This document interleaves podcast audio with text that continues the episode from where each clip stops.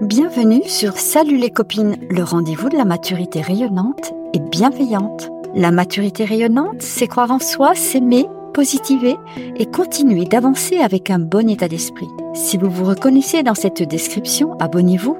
Ce podcast va vous donner du peps et vous prouver que tout est encore possible, tout est réalisable à tout âge.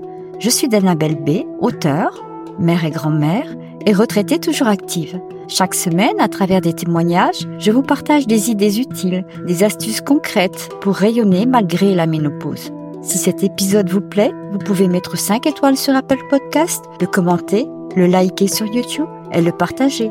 Merci. Aujourd'hui, je vous explique qui est mon anti-modèle et comment j'ai abordé la ménopause. Je précise que mes propos sont un témoignage à partir de mon expérience et en aucun cas une prescription. Si vous rencontrez des troubles persistants, je vous invite à consulter médecin ou spécialiste. Épisode 3, première partie, mon anti-modèle, ma mère. Sois là pour les autres, mais ne t'oublie jamais. Dodinski. Dieu sait si je l'aime beaucoup, ma mère, et que je la trouvais formidable. Elle a été formidable d'ailleurs. C'est un modèle d'abnégation et de résilience, mais elle s'est oubliée. Je vous explique un peu sa vie, et la mienne aussi, par la force des choses. Maman s'est mariée à 19 ans, en janvier 1953. À cette époque, il fallait l'autorisation de ses parents, car elle était mineure. Un mariage d'amour, de passion même, pour le meilleur et pour le pire.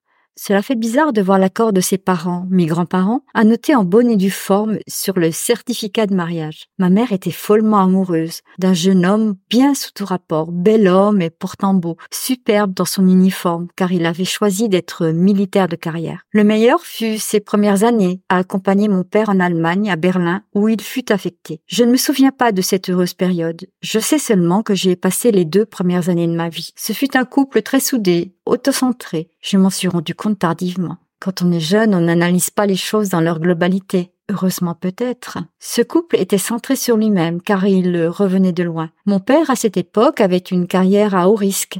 La France était en plein conflit. Il y eut la guerre du Vietnam dont il a réchappé de peu et la guerre d'Algérie qui brisa net sa carrière à laquelle il tenait tant. En effet, l'année de mes cinq ans, mon père a eu un grave accident lors d'une mission. À la tête d'un convoi militaire dans un véhicule blindé, pris en embuscade, il sauta sur une mine. De cet accident professionnel, il perdit une jambe et ses rêves par la même occasion. À 32 ans, il devenait infirme, grand invalide de guerre. Et son épouse, ma maman, devenait à 25 ans son infirmière, son appui tout en restant son épouse, son intendante, son amante et sa raison de vivre. Dès lors, ce fut un couple fusionnel. Intérieurement, pendant longtemps, j'ai reproché à ma maman le fait d'être surtout une épouse et moins une mère. Mais je compris aussi qu'elle puisait en lui la force d'avancer coûte que coûte, face aux difficultés nouvelles jonchant désormais leur chemin. Cette cohésion contre vents et marées fut le ciment de leur couple, couple qui dura jusqu'au décès de mon père à 88 ans. Si je vous parle de ma mère, c'est pour vous faire comprendre que pendant toutes ces années, elle s'est oubliée. Elle pensait et ne vivait que pour son binôme. Et de la fusion ne n'est pas la raison, au contraire. Aucune liberté, aucun choix seul, aucun moment seul. Tout se décidait à deux et pour deux. Elle s'est effacée dans ce duo, au point d'y laisser aussi sa santé. Arrivée au crépuscule de sa vie, je ne vois qu'une femme meurtrie, aigrie, seule, très amoindrie physiquement. Une femme qui est passée à côté de sa vie et que je refuse d'être. Deuxième partie. Ménopause, les bouleversements d'une vie. J'étais au milieu de la forêt. Il y avait deux chemins devant moi. J'ai pris celui qui était le moins emprunté. Et là, ma vie a commencé. Robert Vivre. Ce refus de suivre le modèle de ma mère survint avec la ménopause, tout du moins aux prémices de la ménopause.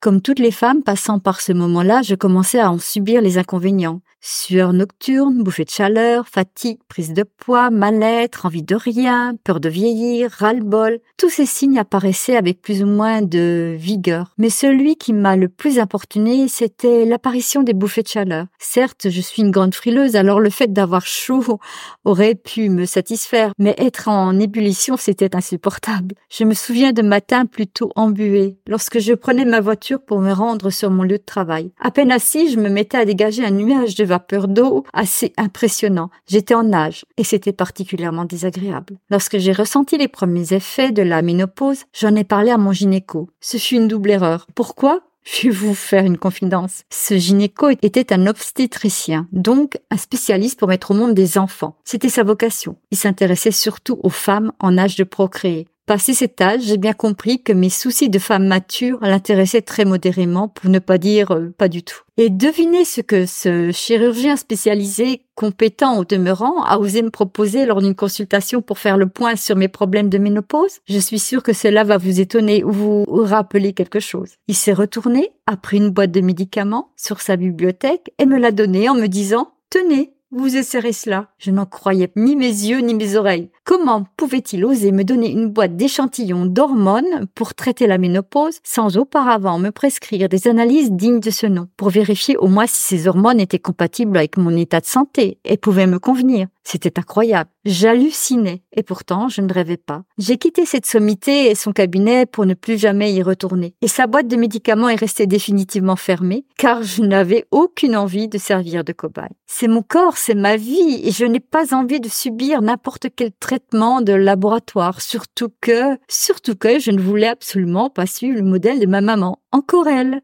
Bien sagement, elle a suivi les conseils de son gynéco de l'époque et a suivi un traitement hormonal. Vers ses 55-60 ans, elle était déjà une femme usée, subissant divers problèmes d'ostéoporose et d'arthrose, avec en sus une opération du genou dont elle ne s'est jamais vraiment remise. À côté de cela, ma belle-maman, quoique plus âgée de 5 ans, avait, elle, une forme étonnante. Très belle femme, énergique, mince, stylée. Elle marchait beaucoup plus et faisait encore mille choses, contrairement à ma mère. Bref, elle était au même âge, dans une forme éblouissante. Pourtant, sans traitement substitutif. Vous voyez tout de suite où je veux en venir. J'ai suivi le modèle de ma belle-maman et je n'ai pas pris de traitement. Je me suis débrouillée seule pour trouver ce qui me convenait le mieux. J'ai testé plusieurs produits en phytothérapie, avec plus ou moins de succès. J'ai rapidement abandonné tous les compléments alimentaires à base de soja. Ils n'avaient aucun effet bénéfique sur moi, bien au contraire. Je percevais une recrudescence de mes symptômes, et ce n'était vraiment pas le but. En revanche, j'ai fait une trouvaille très intéressante pour un prix très abordable. J'ai testé à approuver le trèfle rouge. En prenant quotidiennement des gélules de cette plante, j'ai vraiment atténué mes bouffées de chaleur, de jour comme de nuit, sans effet secondaire et cela fut tout de suite plus confortable. Alors pour vous aussi, qui vous posez plein de questions sur votre mal-être actuel, écoutez votre intuition.